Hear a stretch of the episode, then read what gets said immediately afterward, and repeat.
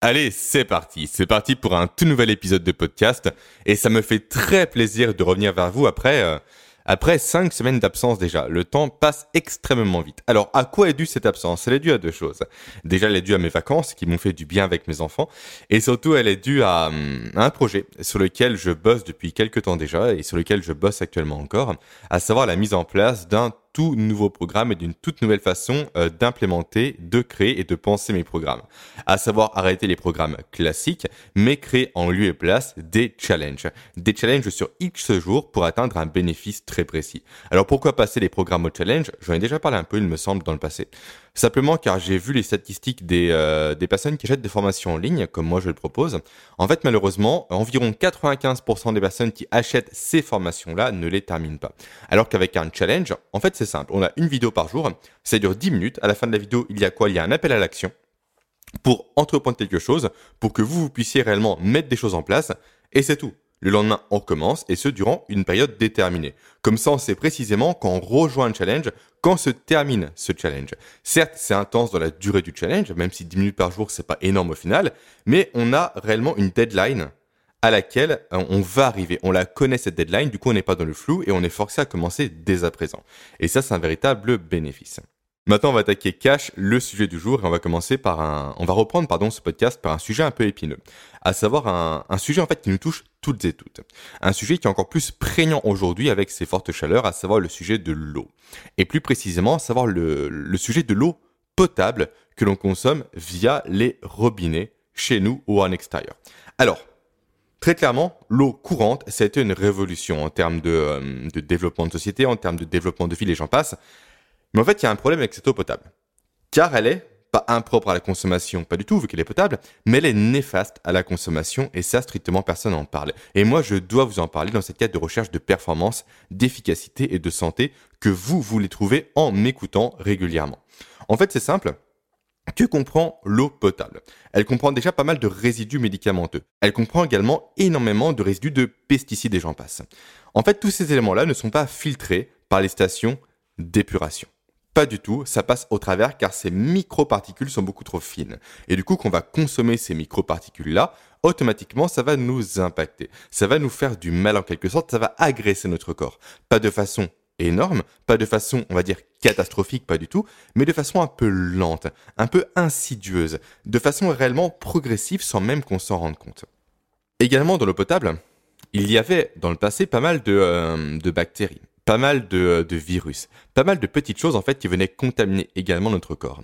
Sauf que, bien évidemment, les sociétés sont bien faites, elles ont implémenté un garde-fou par rapport à ça, à savoir l'ajout de chlore dans l'eau du robinet ajout de chlore qui, à l'origine, ne devait pas excéder les 0,01 g par litre d'eau, ce qui fait grosso modo l'équivalent euh, d'une goutte de chlore dans une baignoire, pour te donner un peu, pardon, pour vous donner un ordre d'idée par rapport à tout ça.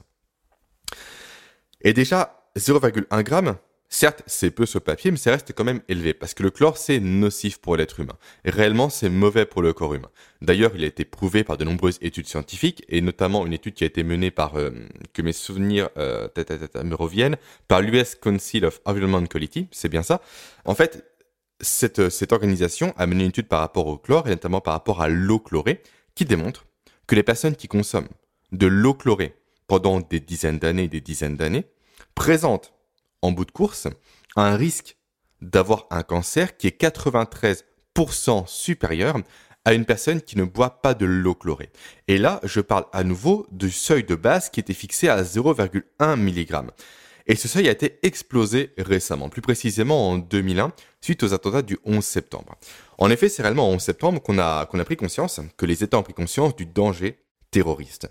Et j'ai envie de dire, le 11 septembre, certes, c'était véritablement catastrophique. Mais ça n'a pas été vraiment une catastrophe, on va dire, euh, énorme au final. C'est plus symbolique comme attentat. C'est détruire réellement les symboles de la finance américaine en opposition vraiment au monde, euh, comment dire, euh, oriental, qui s'opposait à ce, mode de pensée-là. Sauf qu'on peut aller encore beaucoup plus loin en termes de terrorisme, et notamment en infectant l'eau. Typiquement, un terroriste infecte l'eau des États-Unis via des virus, via des, des pesticides et j'en passe.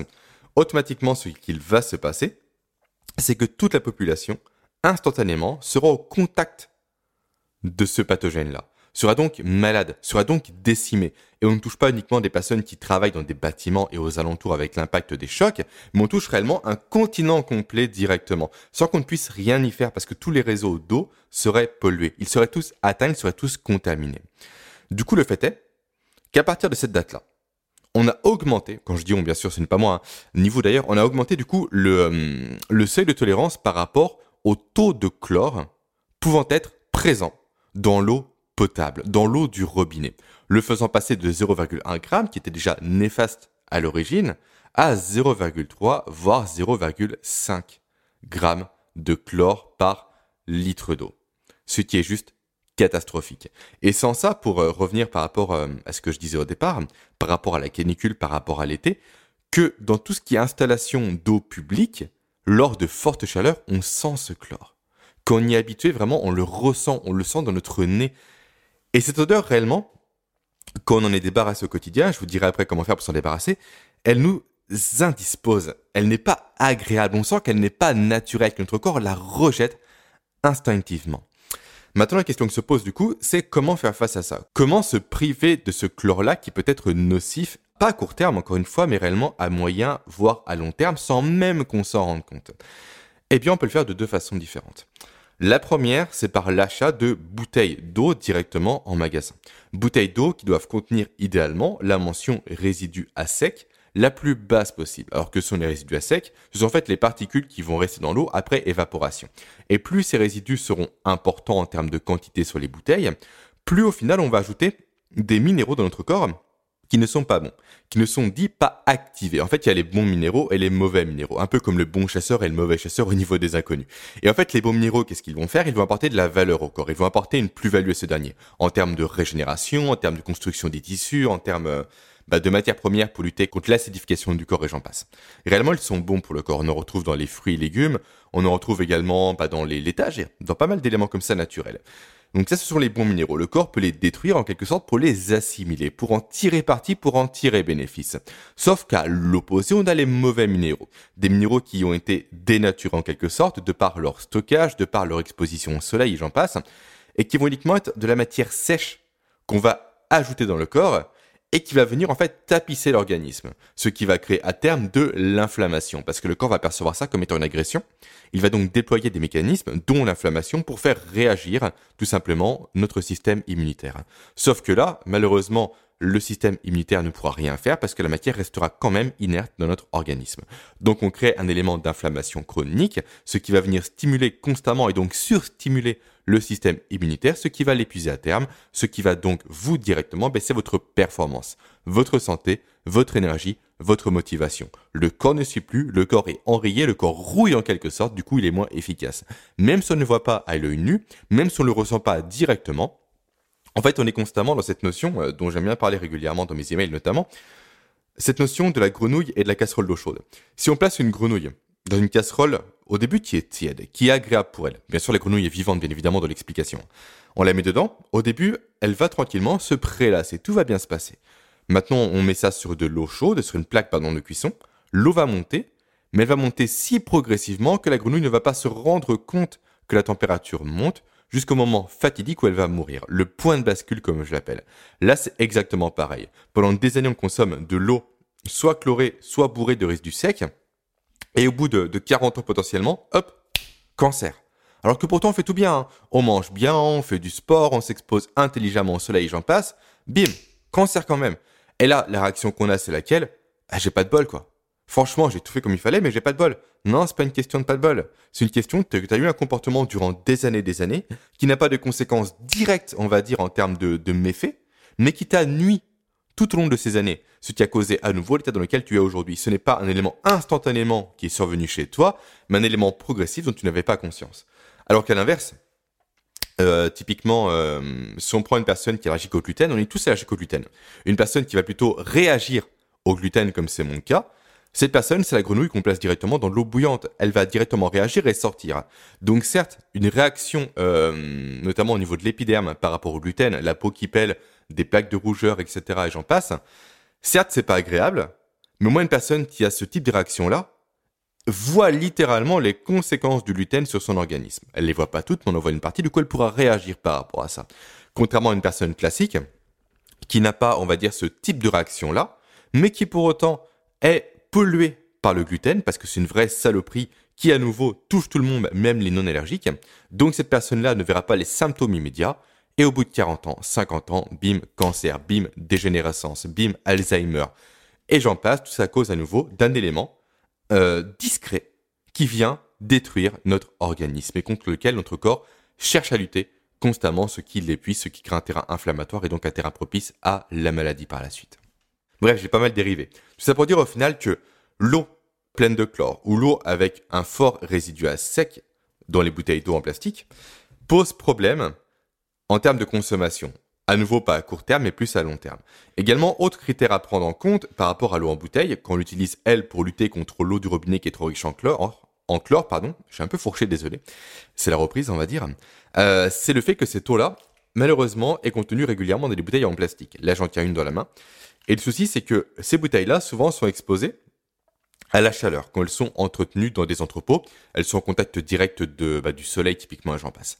Et le fait est, c'est que le plastique contient ce qu'on appelle des perturbateurs endocriniens. Qu'est-ce qu'un perturbateur endocrinien? Je vais pas détailler ça à 100%, mais grosso modo. En fait, tout ce qui relève du mot endocrinien, ça fait référence directement aux hormones du corps humain. Euh, les hormones qui sont diverses et variées, euh, je vais pas les lister ici, aucun bénéfice. Mais grosso modo, le corps fonctionne à base d'hormones entre autres. Et donc un perturbateur endocrinien, comme son nom l'indique, va perturber la production des hormones. C'est un peu comme un chien dans un jeu de Ça vient tout détraquer, ça vient tout bousiller. Et c'est à partir de là que des personnes se retrouvent typiquement ménopausées à 30 ans. ça n'a aucun sens. D'ailleurs, j'ai lu récemment, dans une étude, et c'est effrayant, je crois que deux tiers des, Britanniques, des femmes britanniques, euh, n'ont pas leurs règles par stress et par exposition aux produits chimiques, dont les perturbateurs endocriniens. Et qui veut dire pas de règles, dit pas de procréation possible. Franchement, c'est effrayant et personne ne tire une putain de sirène d'alarme par rapport à ça. Le monde part en live, le monde se détruit, la société s'autodétruit et personne ne réagit. Et à nouveau, à cause de quoi? À cause de tous ces produits chimiques que l'on va consommer au quotidien. Donc attention à ça avec les bouteilles en plastique. Si vous avez vu une bouteille en plastique d'ailleurs, attention à ne jamais l'exposer au soleil. Une bouteille en plastique qui traîne dans une voiture une journée complète en plein soleil, vous la jetez immédiatement, c'est un véritable poison. Pas la bouteille bien sûr, mais l'eau qu'elle contient. Et les marques que je recommande d'ailleurs par rapport aux bouteilles d'eau, euh, moi je consomme principalement Mon Calme ou Mon Recousse, qui ont très très peu de résidus à sec. Ensuite, euh, qu'est-ce que je voulais vous dire? Voilà, donc ça c'est la première solution pour lutter effectivement et efficacement contre l'eau chlorée. Après, deuxième solution, c'est un système de filtration exogène. Directement, en fait, que l'on va, en fait, on va filtrer l'eau du robinet pour la rendre plus potable, pour la rendre moins chlorée. Là, il y a deux gammes, on va dire, voire trois d'ailleurs, qui vont s'opposer. La première, c'est tout ce qui est Brita. Certes, c'est efficace, certes, c'est pas mal, j'en ai eu dans le passé. C'est intéressant. Mais le seul problème des Brita, c'est que la filtration est beaucoup trop rapide. En effet, ça se joue en quelques petites minutes. Et du coup, ça me fait dire, moi, euh, qu'une filtration trop rapide, c'est pas une filtration qui est efficace. Parce que le principe même de la filtration, c'est de passer par des filtres.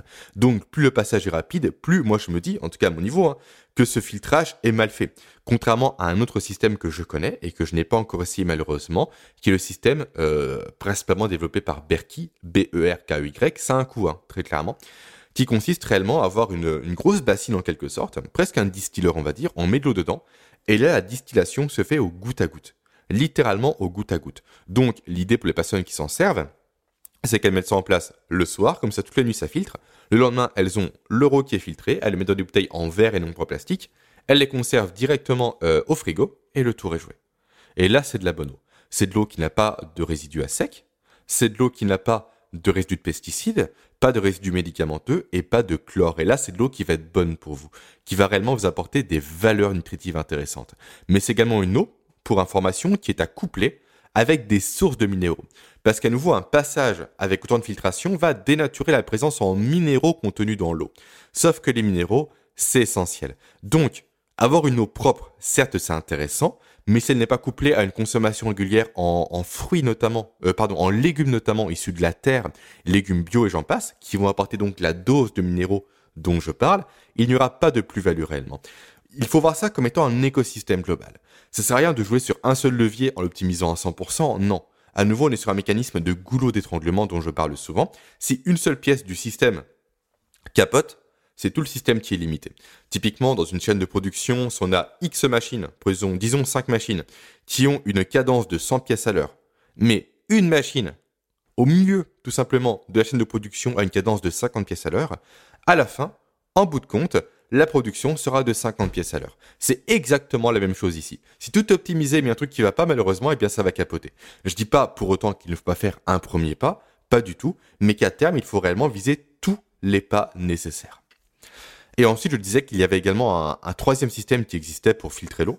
Euh, je crois que c'est Berkey aussi qui le propose, mais là où dans le système précédent, il s'agit d'une cuve qu'on va remplir nous manuellement, on va dire, tous les soirs, il s'agit d'un système directement greffé au niveau euh, sous le robinet en fait tout simplement où se situe l'arrivée d'eau. Et j'ai un couple d'amis qui a ça en fait. Et euh, grosso modo, ce qu'il va se passer, c'est qu'avec ce système-là, on a un double robinet qui va être mis en place. Un robinet avec deux manettes, on va dire. Une manette classique qui ne va pas activer le système Berkey et une manette euh, spéciale qui va l'activer. Comme ça, la classique, on se sert pour la vaisselle et j'en passe, et l'autre, on s'en sert pour la consommation de l'eau directement. Ça a un coût, c'est cher, très clairement, mais je pense que c'est la meilleure solution à l'heure actuelle. Il faut que je m'équipe d'ailleurs. La meilleure solution parce qu'elle ne crée pas de friction. Et comme vous le savez très bien si vous me suivez, le plus gros problème avec le cerveau humain, c'est qu'il n'aime pas dépenser d'énergie.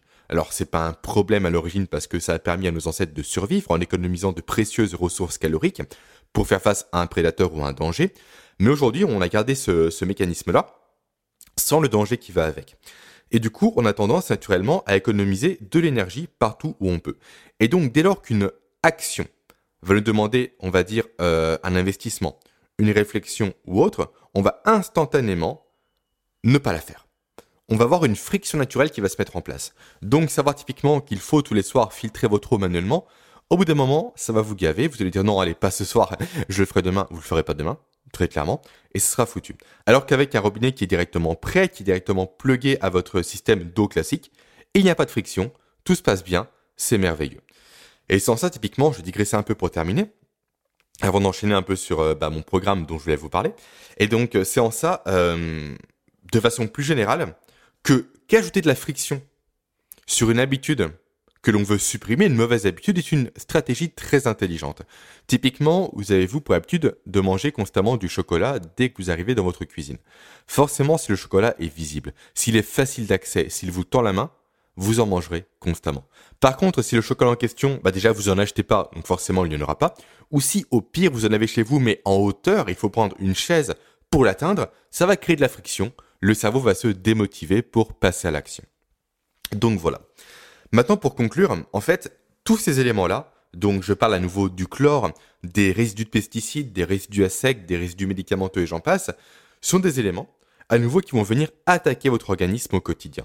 Ce qui va demander à votre corps d'activer des mécanismes pour compenser cette attaque-là afin qu'elle ne soit pas trop néfaste pour vous.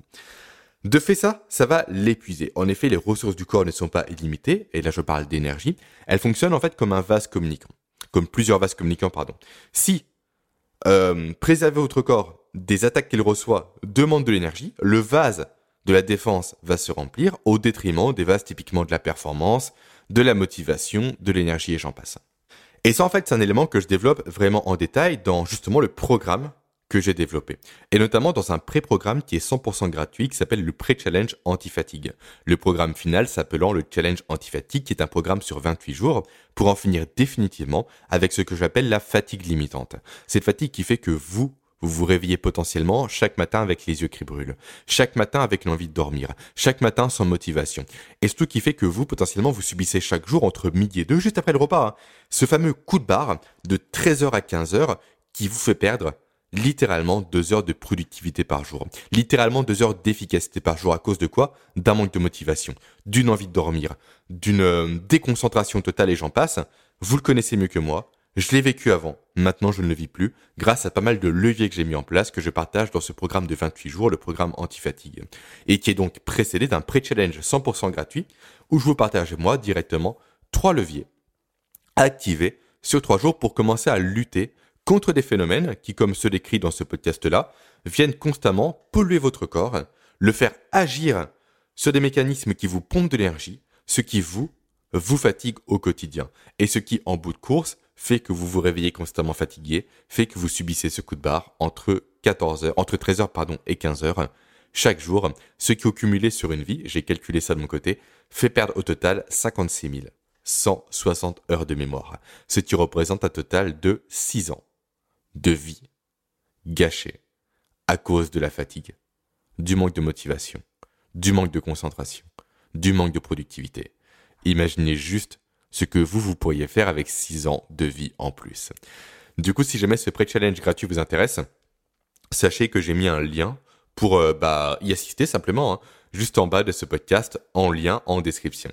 Et j'ai hâte de voir vos retours par rapport à ce dernier parce qu'il sort pile poil euh, aujourd'hui, à l'instant où sort ce podcast, et également pour information, ça, ça n'a rien à voir.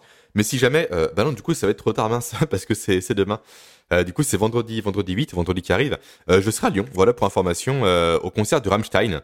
Donc, si jamais vous y étiez, bah, faites-moi un petit coucou par email pour échanger, tout simplement. Ça fait deux ans que j'attends ce concert-là. Rammstein, c'est un groupe que je suis depuis l'adolescence, un peu moins maintenant, mais j'y vais plus comme pour une petite Madeleine de Proust, et j'ai hâte d'aller voir des, des Allemands assez énervés hurler euh, des mots que je ne comprends pas euh, en crachant du feu. Franchement, ça va être canon et je suis content de faire ce podcast aujourd'hui parce que je pense que ce week-end, ma voix me fera euh, quelque peu, quelque peu défaut. Allez, je vous laisse et j'ai été vraiment super heureux de vous retrouver. je vous dis à très vite, potentiellement la semaine prochaine pour un nouvel épisode.